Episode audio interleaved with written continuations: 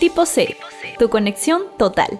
Acá te informaremos y advertiremos sobre las novedades que existen en el mundo. Prepárense porque está a punto de empezar un nuevo capítulo de tu podcast favorito. Tipo C, tu conexión total.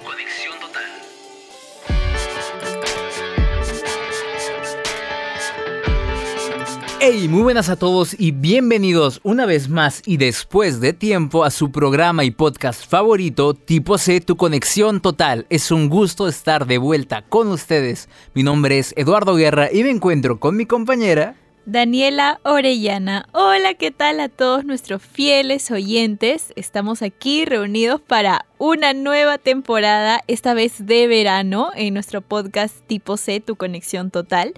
Estoy muy contenta y agradecida eh, de continuar en este proyecto tan divertido y espero que nuestro episodio de hoy les encante mucho a todos. Pero hoy Eduardo y yo no estamos solos. Nos encontramos aquí con... Con Sebastián Vargas. Hola, hola chicos, muy feliz de acompañarlos en esta oportunidad y alrededor de todas estas semanas que voy a estar con ustedes conduciendo en otras ocasiones he estado en backstage, así que de cierta forma ya estoy familiarizado con esto, así que muy feliz de, poder compartir, de poder eh, dialogar de los temas tan interesantes que tenemos ya programados para esta temporada de verano de tipo C, tu conexión total. Es importante también resaltar que no voy a estar solo yo, va a estar también una compañera que quizás tú la quieras presentar, Eduardo. Así es, también nos va a estar acompañando de vuelta Melina Vega, nuestra querida reportera, la cual nos encontrará el día de hoy, pero está de vuelta en esta breve temporada de verano y también lamentablemente queremos darle la despedida a nuestro querido co-conductor Nicolás.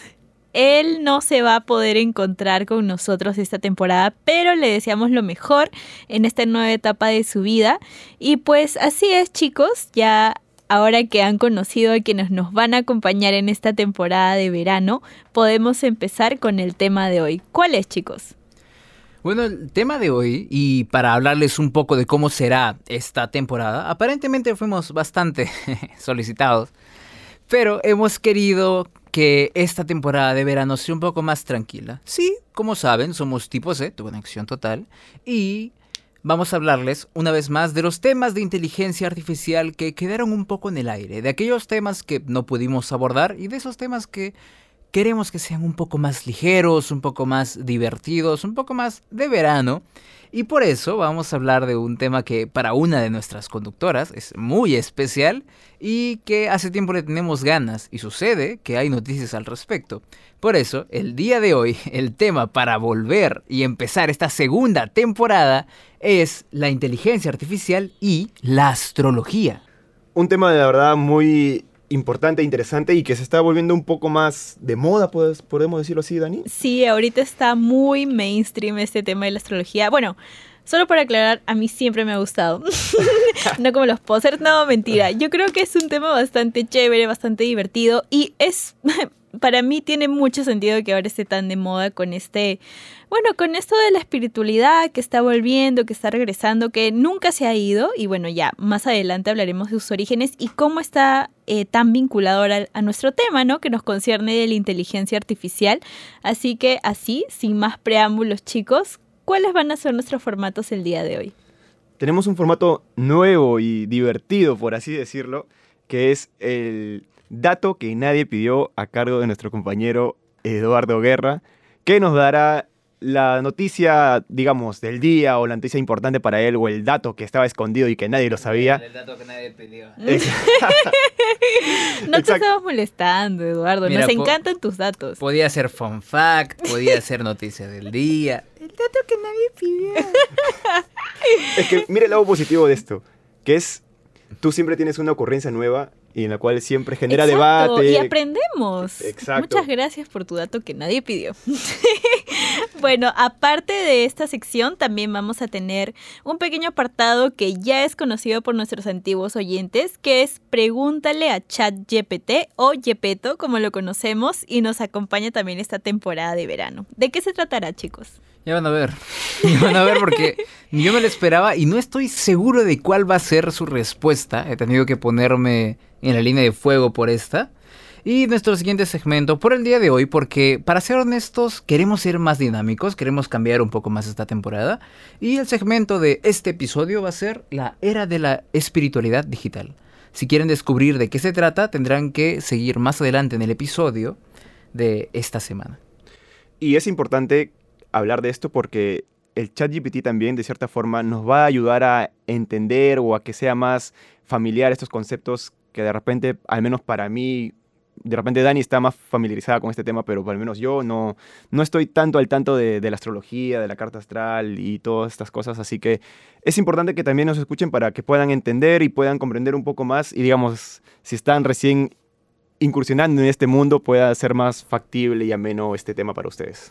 Probablemente si le dieron clic a este episodio fue porque ya deben conocer algo sobre astrología, pero si una chica les acaba de preguntar a qué hora nacieron, les aseguro que también les va a ser de gran utilidad. Así que sin más preámbulo, démosle paso al dato que nadie pidió. Vamos con ello. Muy bien, para el dato que nadie pidió. El otro día estaba viendo TikTok Veo mucho TikTok, estoy crónicamente online todo el tiempo, es, es un problema. Eh, pero se ha puesto de moda este tipo, es más o menos un influencer español que suele ir a muchos podcasts, que se llama Mr. Tartaria.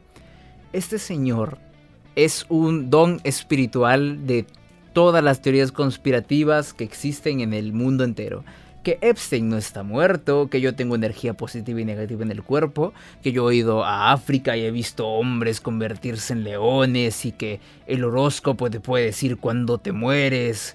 Y dejando de lado todo esto les acabo de contar, que sí, nadie pidió. Eh, esta parte del horóscopo, cuando, cuando vi este, este TikTok, de verdad que me hizo una regresión terrible a cuando veía los datos de porquería y media que uno se encontraba literalmente en la última página del Trome. O estas fichitas que te daban, en, no sé si se acuerdan, esas máquinas que te leían la mano, que te decían cuándo te ibas a morir, que estaban en el Jockey en Megaplaza y tú no tenías que poner dos soles. Y me trajo literalmente la misma, la misma, la misma impresión. Y cuando intenté buscar horóscopo ahora por internet, me llevó una noticia muy interesante sobre inteligencia artificial con horóscopo. Lo cual, pensándolo, tiene muchísimo sentido de por qué no se estaría usando. Y me pareció muy interesante encontrar la noticia de que se puso una maquinita en la mitad de Nueva York, me parece que fue Nueva York, no sé si Nueva York, California, que al poner, no sé, ciertos datos, incluso te tomaba una foto y podías preguntarle absolutamente lo que sea, ¿verdad? Sí, así es. Justo hace unos meses salió en el New York Times esta noticia de que se instaló una máquina, creo que en New York o en Los Ángeles, si no me equivoco, uno de los, uno de los dos, este, donde la gente podía acercarse y literalmente, como tú lo dices, se tomaba una foto y en la parte de atrás te ponía lo que te iba a, pasar en el día o en la semana, a lo largo de, este transcurso, ¿no? Simplemente tú dabas tus datos, o sea, los datos de cuándo naciste, eh, a qué hora naciste, en qué ciudad, y simplemente con inteligencia artificial te leía todo lo que te iba a pasar a lo largo. ¿Cómo funciona? Esa es una buena pregunta. Eh, la verdad es que es bastante rápido y automático y a pesar de que no es lo mismo que ir a un astrólogo, pues está ahí, ¿no? Es una herramienta. Pero ¿qué preguntas se le hacía esta máquina? Porque una cosa es, ¿sabes? El horóscopo que te daba el trome era, era una soncera, era... Eh, era muy general, por así decirlo. Era, absolutamente Simplemente por tu signo zodiacal te lanzaba cosas y ya está. Y ahora esta máquina era... Debería iniciar un culto y verdaderamente, más allá de que la inteligencia artificial, por supuesto que te pueda dar una respuesta al respecto, la astrología puede. Bueno, esta máquina de la que nos habla Sebas, eh, tengo entendido que, bueno, tú podías preguntarle cosas bastante aleatorias, ¿no? Por ejemplo, una chica preguntó sobre sus red flags en una relación de pareja y de acuerdo a la posición de los astros, el día y el lugar en que nació, le decía cosas como, no sé, tu Júpiter y tu Saturno eh, dicen que le tienes temor al rechazo y cosas así, ¿no? Entonces es como que tú le puedes decir cosas y ya más o menos que con esos pequeños datos, tu Venus en Marte, cosas así, te pueden sacar tu personalidad, ¿no? O cómo interactúas con el resto, con tu entorno. Yo me hago la pregunta, ¿cuánto influye esto en las expectativas que uno tiene a lo largo de su día. A eso sí te lo tengo que responder bastante desde mi experiencia personal porque creo que para cada persona es distinto, ¿no? Yo lo veo más esto como, como una guía. Yo sí sé, por ejemplo, de que tengo ciertas áreas que trabajar en mí misma, pues lo hago y no dejo que eso me defina, ¿no? Por ejemplo, eh, no sé, si mi luna está en Leo, lo cual es cierto, eh, pues se supone que soy una persona bastante impulsiva. Entonces, si yo sé que eso es algo que no me gusta tanto, pues lo puedo trabajar. En lugar de dejar que eso me defina, decir, mm, cerrarme en eso y, y ponerme terca en lo que soy y no cambiarlo. Y ahora te digo ti, Eduardo, ¿Qué tan bueno es que sea tan comercial esto? ¿Crees que impacta de forma positiva en la sociedad? Que la astrología sea comercial. Porque de cierta forma la IA y estas aplicaciones que están saliendo hace que sea de cierta forma más, más cotidiano, más común. Por eso se está hablando ahora en el día a día de a qué hora naciste. ¿Qué tan bueno hace en la sociedad que esto sea más comercial? si no, si no se acuerdan de la temporada pasada, yo soy un... Cualquier cosa que sea comercial o capital, capitalista, me, me llega un poco bastante. Y que esto sea tan, tan comercial, en teoría me parece distópico, que la gente es como que, ay, este... Eh, ay, no, eres un hombre Géminis. Ay, no quiero saber nada de ti nunca más en la vida. Y por favor, aléjate a 50 metros. Me parece un poco distópico, me parece un poco raro, pero al mismo tiempo me parece inevitable. Supongo que, sabes, la astrología es una pseudociencia y como cualquier sistema de creencias, yo lo respeto, especialmente porque soy un hombre muy espiritual y muy religioso. Pero también siento que hay un cierto, debe existir un cierto límite en el cual las personas deben dejar de darle tanto poder a cualquier cosa que controle sus vidas. Porque es peligroso, es muy reductivo, te reduce como persona porque incluso, ya, un hombre es Géminis y todo lo que quieras, pero un hombre Géminis es mucho más que un hombre Géminis. Como tú, Daniela, estoy seguro que eres mucho más que una chica del horóscopo. Claro, Eduardo. es que tienes mucha razón, porque un hombre Géminis no solamente es un hombre Géminis, porque tienes que analizar toda su carta. Ay, Eduardo ahorita me quiere matar. No, te juro que no. Pero voy, voy a ese punto, ¿no? O sea, ¿cuánto uno podría depender de esto que sea tan factible, tan, tan rápido acceso? En su día a día. O sea, yo siento que a veces si le das tanta importancia a esto es como que te limitaría en tu estilo de vida, en tu forma de vivir, en las cosas que quieres hacer. Yo creo que se perdería un poco la esencia de, experimentar, ¿no? O sea, si ya te están de cierta forma limitando a hacer o salir con cierta persona o hacer cada cosa, es como que se pierde la, la esencia bonita de la vida, que es experimentar, equivocarse, aprender, saber de esto sí, de esto no, pero a base de la experiencia y de, la, de lo que uno va viviendo en el día a día. Por lo menos, si no creo que deba preocuparte tanto, porque en el mundo... No, no, es que me preocupe, digamos, o sea, preocupe, preocupe, ¿no? Pero, o sea, lo digo de cierta forma como comentario al aire, a eso me refiero. En el mundo creo que siempre van a existir personas que creen y personas que no creen. Y van a haber, de todo hay, para todos. Entonces, no todas las personas van a relacionarse con todas las personas y eso está bien. Si hay gente que cree en el horóscopo, va a estar con gente que cree en el horóscopo y viceversa. Entonces, vivimos en una sociedad que tiene demanda y tiene oferta para todo. Y creo que eso es una buena, una buena conclusión. Eso es muy cierto, chicos. Pero ahora sí, ya vamos con nuestro segmento que sabemos que les encanta, sabemos que les fascina y es que va a llegar Chat GPT. Pregúntale a Yepeto y le vamos a preguntar si puede analizar una pequeña parte de la carta astral de Eduardo. ¿Puedes decirnos la posición, Eduardo? Es que, miren, déjenme decirles que con respecto a la noticia, a mí me, a mí me preocupaba la, el tipo de información que pedía. Porque, por ejemplo, yo completo un, digamos, un registro de Instagram por, por un sorteo de, no sé, un six-pack de cerveza. Y luego tengo a, a Claro, tengo Entel, tengo Movistar ofreciéndome sus servicios las 24 horas del día a mi teléfono por tres semanas enteras. Y tener que dar la hora a la que nací, dónde nací, me asustaba un poquito. Pero por el beneficio del episodio, le he ofrecido mi carta astral y toda mi información a ChatGPT para poder descubrir un poco más sobre mí. Y para eso vamos a preguntarle sobre la posición de uno de mis astros que parece que el más interesante es Venus. Así que, Sebas, ¿me ayudarías con la pregunta? Claro, Eduardo. Eh, en esta oportunidad le preguntamos, ¿podrías decirnos el significado de esta parte de la carta astral de Eduardo? Venus en Aries, 21 grados 35 en casa 1. Vamos a ver qué nos dice ChatGPT. Saludos, oyentes de estrellas. Vamos a sumergirnos en la dimensión cósmica de Eduardo, el piloto intrépido de nuestro podcast, y explorar algunos desafíos celestiales que podrían aparecer en su camino.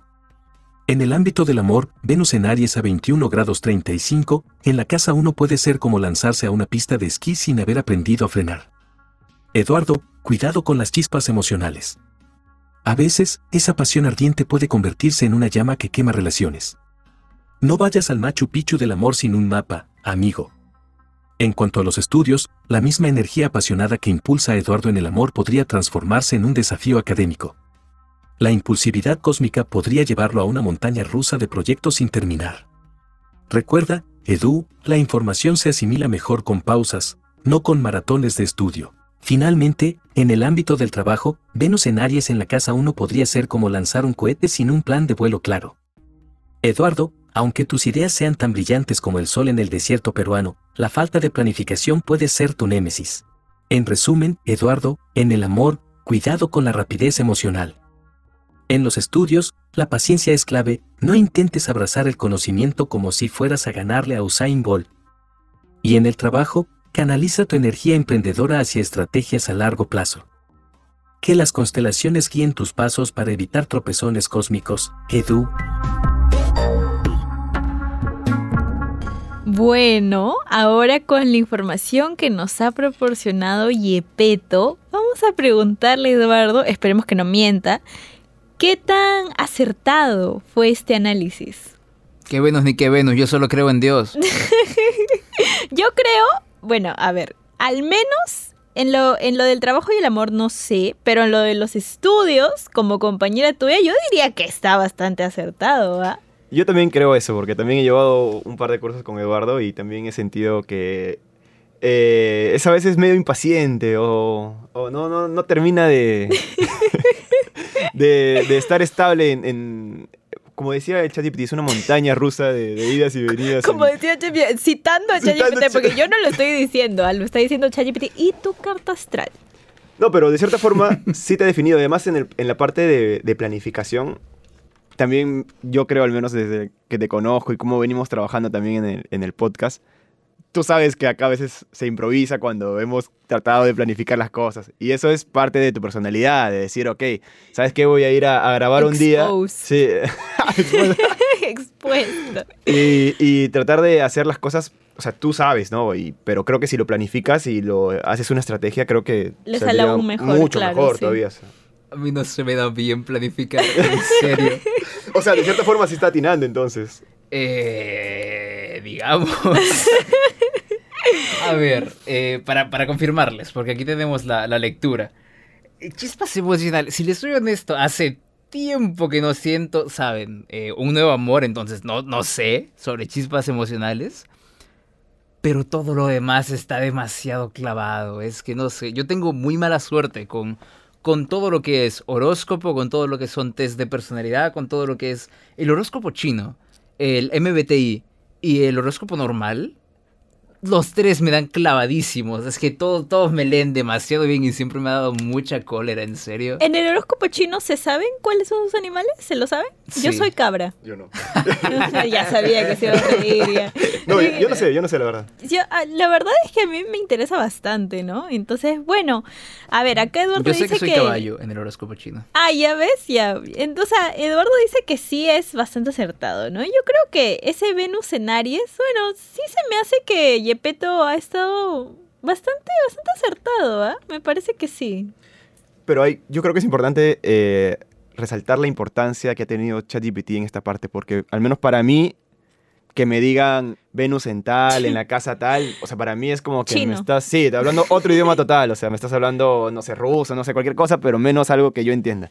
Así que de cierta forma, preguntarle a ChatGPT y que él nos ayude a entender de, de cierta forma, con claridad, cómo es Eduardo, por así decirlo, me ha parecido sensacional, o sea, y de cierta forma sí se relaciona como cómo es Eduardo, así que si es tan preciso encima, eh, le da un plus Tamp- adicional. Tan preciso. sí, No, ya, digamos, pero preciso. ha tenido Buena ciertas... aproximación. Sí, una apro- aproximación importante, ¿no? Eh, Además, tú lo has ratificado así, en dos puntos de tres, me parece mayoría al menos, ¿no? Bueno, yo creo que Yepeto, o sea, al estar nutrido de tantas fuentes de- del internet, no creo que sea infalible, pero sí creo que, como tú dices, ¿no? Es, es, está, está bastante bueno 2 de 3. Y creo que sobre todo es importante lo que tú mencionas, que eh, Yepeto sea capaz de decírnoslo de un modo que entendamos, aún incluso si no somos muy versados en el tema, ¿no? Que es el caso de aquí de Sebas. Y eso está, eso está bastante interesante. Así que muchas gracias ChatGPT por quedar, dejarme mal enfrente de mis amigos, pero muchas gracias por ayudarme a entenderme un poco mejor y de hecho a tal vez permitirme o darme a entender lugares donde puedo mejorar, porque de hecho ese fue un poco el punto, ¿verdad? De la lectura, saber qué estoy, tal vez en dónde estoy fallando, qué podría ser mejor.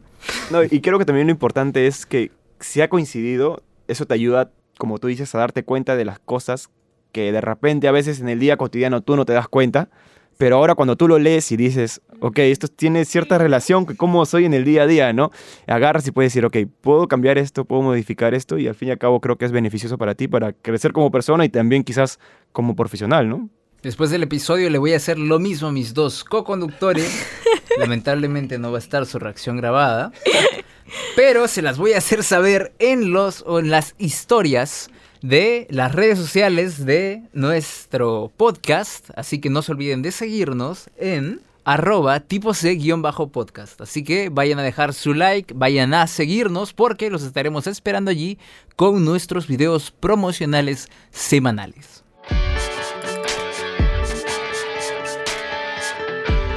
Bien, y ahora le damos paso a nuestro siguiente segmento que es, especial solo para este capítulo porque es muy interesante y creo que hay varias eh, cosas para seguir hablando sobre la astrología con la IA.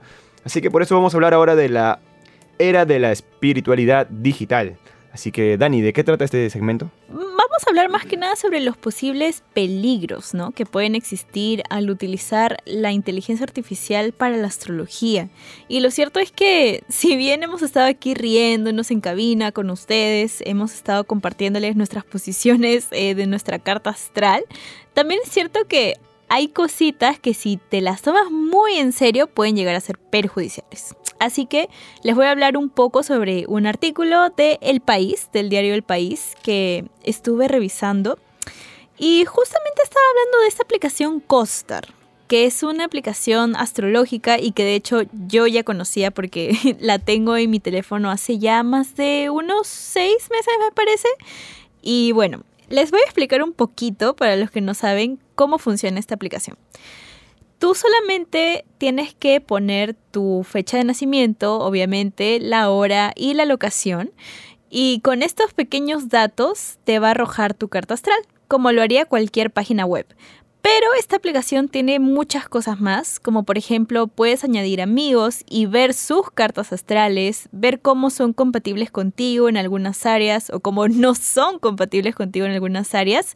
Y sus dos funciones más especiales, diría yo, que es una, que es un horóscopo diario en el que te arroja eh, qué ámbitos de tu vida van a salirte mejor o peor. Y también una que se llama The Void, que se traduciría como, eh, bueno, el vacío. Y con esto, eso sí tienes que pagarlo, eso es, eso es cierto, tienes que pagarlo, pero puedes hacerle preguntas a esta aplicación sobre tu vida o sobre lo que quieras realmente y te va a responder. Justo estábamos hablando en el segmento anterior de, las, de la línea final del trome que daba los horóscopos. Y ahora dices que esto es un poco más, eh, digamos, personalizado, por así decirlo, ¿no?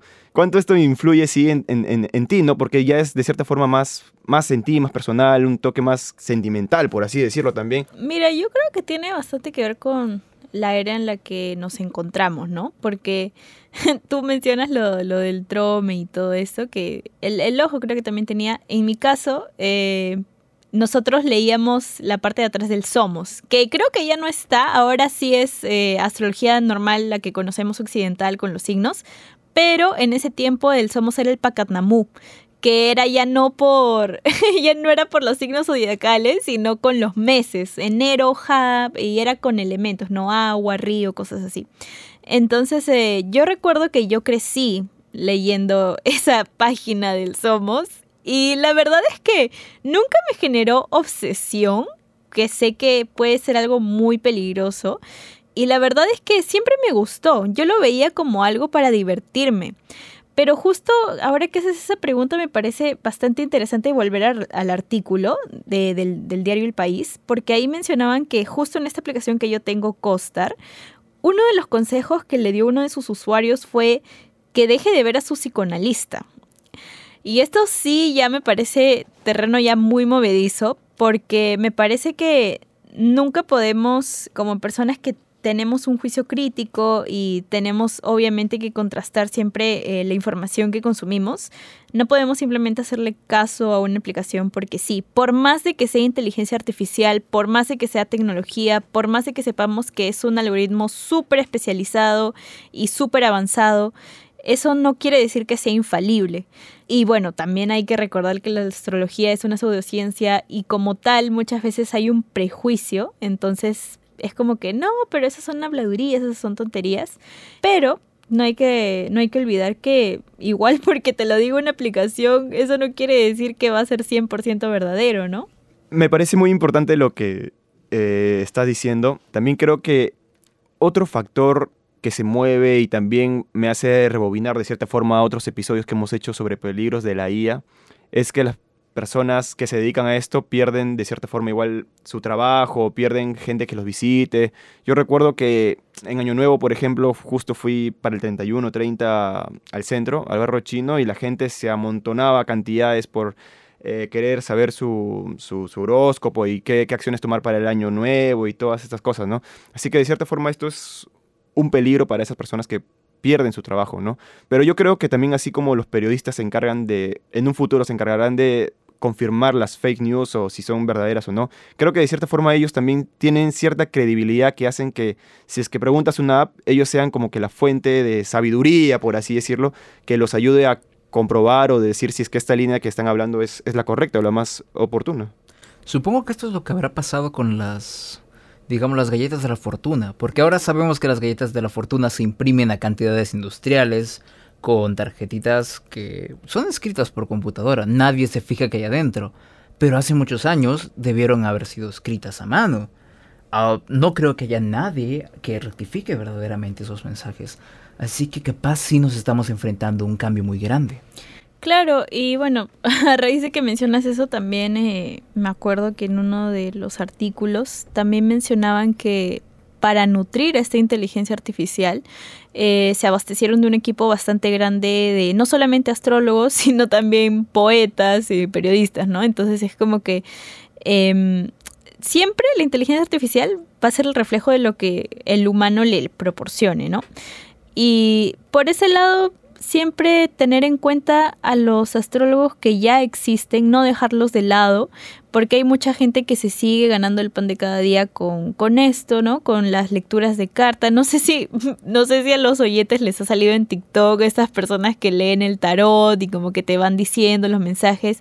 Y todas estas personas, eh, si bien es cierto, les puedes enviar tips o puedes pedir una lectura personalizada que ya eh, te va a costar obviamente ya otro monto. Eh, lamentablemente ya no están teniendo la cabida que tienen antes justo por la inteligencia artificial, ¿no? Entonces, por más divertido que sea ya tener una aplicación y poder chequear tu carta todos los días, no hay que olvidar las personas que también están detrás ahí trabajando y que no pueden perder sus empleos. Yo creo que el principal cambio que podría hacerse es las formas de comunicar, el horóscopo, el tarot, la carta astral, etcétera, ¿no? las, las formas. Porque si bien es cierto, la IA te lo da tal cual y hasta información adicional probablemente, pero también tiene ciertas limitaciones por ahora a la forma de cómo exponerlo, ¿no? Si, de cierta forma te lo va a decir un poco más fácil, un poco más resumido, pero creo que la esencia humana de explicar algo que uno no entiende, he ahí la, diferencia entre una inteligencia artificial y una persona. Así que creo que esa, mística no se debería perder tanto para que puedan seguir eh, dando frutos y poder eh, seguir en este, en este empleo de la astrología regresando al tema del, bueno, el nombre del segmento y al artículo mismo, la era de la espiritualidad digital trata un poco sobre el hecho de que lo que se te está ofreciendo, lo que te ofrece, digamos, inteligencia artificial, o lo que te puede ofrecer esta lectura de los astros, tu propia carta astral, en sí no es una experiencia espiritual.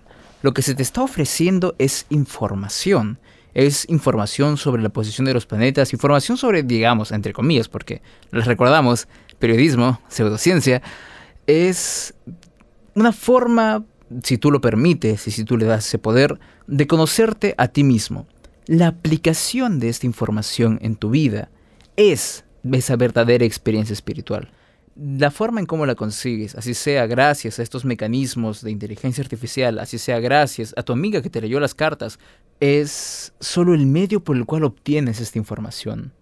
En los 70, 80, uno podía entrar a una casa llena de sigilos y de imágenes de los astros y con una bañera en la mitad de la sala y luego se daba con de bruces, dándose cuenta de que cuando daba la, fecha a la que nació y la hora y la ubicación, una máquina de fax te imprimía toda la información de tus astros y tu carta astral. Y, digamos, entre comillas, se perdía la magia. Esto lo escribía la cronista del propio artículo. Estamos viviendo algo parecido. La era digital y la era espiritual avanzan de la mano, pero verdaderamente la experiencia, la única persona que puede permitirse darse esa experiencia, eres tú mismo. No importa cómo llega a ti esa información. Pues bien, hemos acabado ya nuestra última sección del día de hoy. Vamos a dar una pequeña pausa y volvemos con la parte final de nuestro podcast Tipo C, tu conexión total.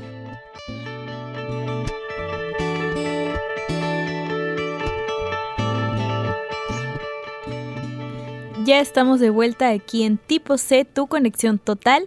Y lamentablemente hemos llegado al final de este nuevo episodio en esta temporada de verano. Quiero que me cuenten chicos cuál ha sido su reflexión final sobre este tema tan lindo que estoy tan contenta que haya sido nuestro primer episodio. La verdad ha sido muy, eh, al menos para mí, interesante y bien nutrido porque estaba un poco alejado de esto, no al 100%, pero no conectaba tanto y ahora he sentido que sé un poco más. Eh, me ha gustado porque si bien está relacionado con la IA, es tan amplio este mundo que a veces nos desligábamos un poco de la IA y hablábamos en sí de la, de la astrología y ha sido, pero ha sido bien, bien, bien, bien bacán poder tratar todos estos temas. Para ti, Eduardo, ¿qué, qué te ha gustado más de este capítulo? La verdad, poder experimentar los la espiritualidad de la astrología misma me gusta mucho, siempre me ha gustado.